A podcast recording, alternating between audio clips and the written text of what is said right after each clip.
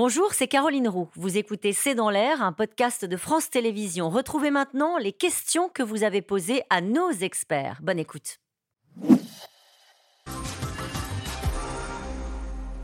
L'Ukraine respectera-t-elle le cessez-le-feu voulu par Poutine pour le Noël orthodoxe? Année de Menton? C'est peu probable. Ouais avec cette contestation aussi qui est venue des États-Unis, considérant que ça, n'avait pas de sens et que c'était pour se donner de l'air. par l'entourage euh, de la présidence Zelensky. Qui a parlé de cessez-le-feu hypocrite, hein, ce sont les mots qui ont été utilisés. Par ailleurs, la Russie n'a pas l'habitude non plus de respecter ses propres cessez-le-feu. On l'a vu en Syrie, on l'a vu en Géorgie, on l'a vu en Tchétchénie. Donc bon. Et dans le Donbass en 2014. Est-ce que Poutine est critiqué en Russie? Annie de Menton, peut-être? Vous, voulez dire un mot? Oui, il est critiqué en Russie euh, euh, sur les questions militaires. En tout cas, oui, il y, a, toujours eu des voix un peu discordantes, mais elles étaient de plus en plus étouffées. Euh, et là, on voit apparaître quelque chose, alors ça fait déjà quelques mois, mais qui se répète, c'est-à-dire des, critiques, euh, de, notamment de la part de blogueurs spécialistes des questions militaires sur les réseaux sociaux vis-à-vis des, euh, des, opérations, et notamment quand il y a des coups durs, comme là, ces 90 morts récents, a priori réservistes. Et on avait déjà vu ça notamment aussi au mois de mai, lorsqu'il y avait une colonne de blindés entière qui avait été décimée par des frappes ukrainiennes au moment de de, traverser une, rivière euh, sur Qu'est-ce qu'il critique, Vladimir Poutine ou l'état-major? Il critique, le manque de alors, il, non, il n'y a pas forcément de critique directe sur Vladimir Poutine, mais ça se permet une forme euh, d'indépendance de pensée. Ça critique notamment le, système militaire russe, ses, fragilités. Ça se permet de voilà d'interroger euh, les opérations, ce qui est quand même quelque chose de relativement nouveau. Mhm.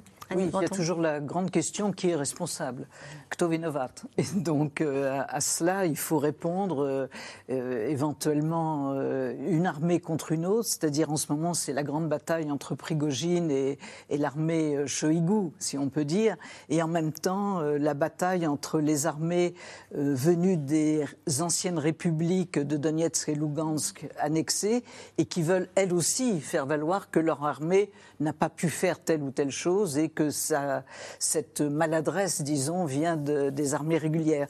Donc là, on est dans une opération de cache-cache aussi qui est, qui est encore, qui commence à s'éclaircir. Une question, Nathalie, que cherche Erdogan dans ce conflit? Ah, D'abord, Erdogan. Euh, Erdogan cherche à être l'homme indispensable. Hein, il est celui qui parle aux Ukrainiens, celui qui parle aux Russes. C'est lui qui contrôle les détroits euh, du Bosphore, c'est-à-dire c'est lui qui permet aux, aux, bateaux russes de sortir ou de rentrer, de ne pas rentrer en l'occurrence, parce qu'il l'a promis.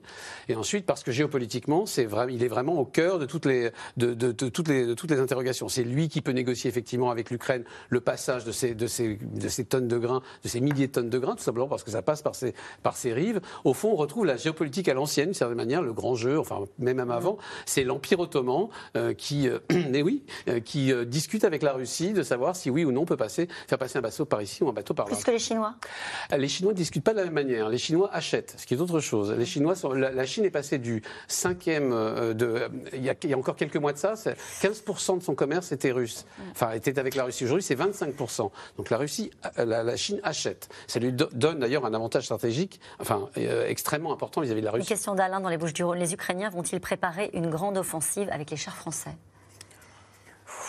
Sans doute, en tout cas, ça peut contribuer. C'est une pierre de plus dans un dispositif global avec un ensemble d'équipements. Euh, est-ce qu'ils seront utilisés là ou pour autre chose? Euh, Ça peut servir à beaucoup de choses, euh, ces véhicules-là. par ailleurs, la France a aussi envoyé des, véhicules de transport de troupes, hein, parce qu'il faut aussi amener les troupes sur le front, les ramener, évacuer les blessés, ça sert à, ou se déplacer sous le feu. Ça, ça peut servir à beaucoup de choses c'est difficile de savoir exactement où est-ce qu'ils seront positionnés. En tout cas, le ministre des Armées français, Sébastien Lecornu, craint une massification euh, du conflit. Euh, c'est les mots qu'il a utilisés hmm, au hmm, printemps. Ça fait partie des scénarios qui sont sur la table et qui sont avancés notamment par les Ukrainiens. Ils donnent des échéances comme ça, printemps 2023, mais ces échéances changent souvent. Mais ça ne serait pas illogique qu'au beau jour, une offensive euh, ait lieu. Pierre Roche oui, une offensive peut avoir lieu, mais je pense que la logique ukrainienne, comme je le disais tout à l'heure, pour l'instant, c'est pas tellement de, foncer tête baissée et de, prendre tous les risques et de prendre toutes les pertes, c'est plutôt d'exploiter des faiblesses, d'affaiblir en amont. donc, moi, je vois, si on doit parler de, de l'AMX, plutôt un usage dans l'exploitation d'un moment où par opportunisme, on trouve une possibilité d'avancer. Pas forcément dans l'offensive euh, massive. Euh, Emmanuel Macron continuera-t-il à parler avec Vladimir Poutine ou cette livraison de chars signe la fin du dialogue? Euh, en tout cas, il le dira moins. C'est-à-dire, euh, et je pense que c'est une bonne, et je pense que c'est une bonne chose. Ça permettra d'éviter de, comment dire, d'être incompris en Europe de l'Est. L'avenir de l'Union européenne est quand même largement en Europe centrale. C'est vrai. Oui, c'est vrai que c'est très très compliqué s'il continue à maintenir cette, ce double langage. Mm. Euh, c'est très maladroit aussi. Je suis absolument mm. d'accord pour l'avenir. Cette livraison va-t-elle entraîner d'autres pays à livrer des chars? Une question de Grégoire dans la Vienne. Oui. Bah, a priori, déjà, c'est déjà le cas aujourd'hui. C'est-à-dire que dans les heures qu'ont suivi euh, l'annonce française, on a a priori l'Allemagne, euh, les États-Unis euh, qui ont qui allaient envoyer des véhicules pas des chars lourds, mais de, similaires, de taille similaire. Donc c'est possible. C'est ça le beaucoup. C'est ça le beaucoup, parce que justement, c'est la France qui a pris cette initiative, même avant les Américains, de donner une nouvelle classe d'armes, et c'est ça qui fait que, qui replace la France au milieu du village européen. Du une désertion massive des soldats russes sous-équipés, mal commandés et démotivés est-elle envisageable? Une question d'Alain dans les Bouches-du-Rhône, Ali de Menton. Ça peut arriver ça peut arriver euh, ponctuellement. Euh, de là arriver à une débandade de, l'armée, sûrement pas. Mais ponctuellement, c'est possible.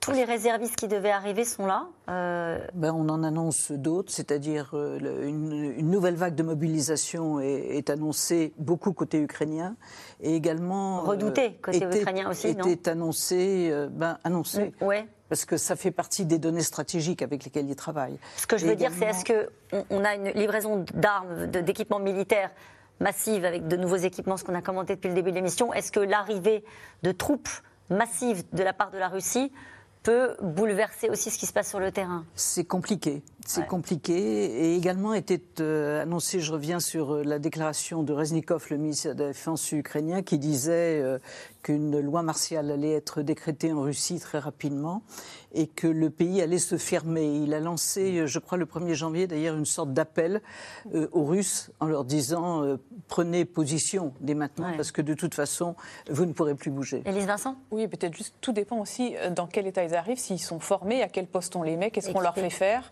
Euh, et comment peut-être aussi la coopération se fait avec Wagner, qui prend une place de plus en plus importante sur le conflit, sur un certain nombre d'opérations euh, clés. Va-t-il y avoir des représailles russes après l'attaque de Makivka?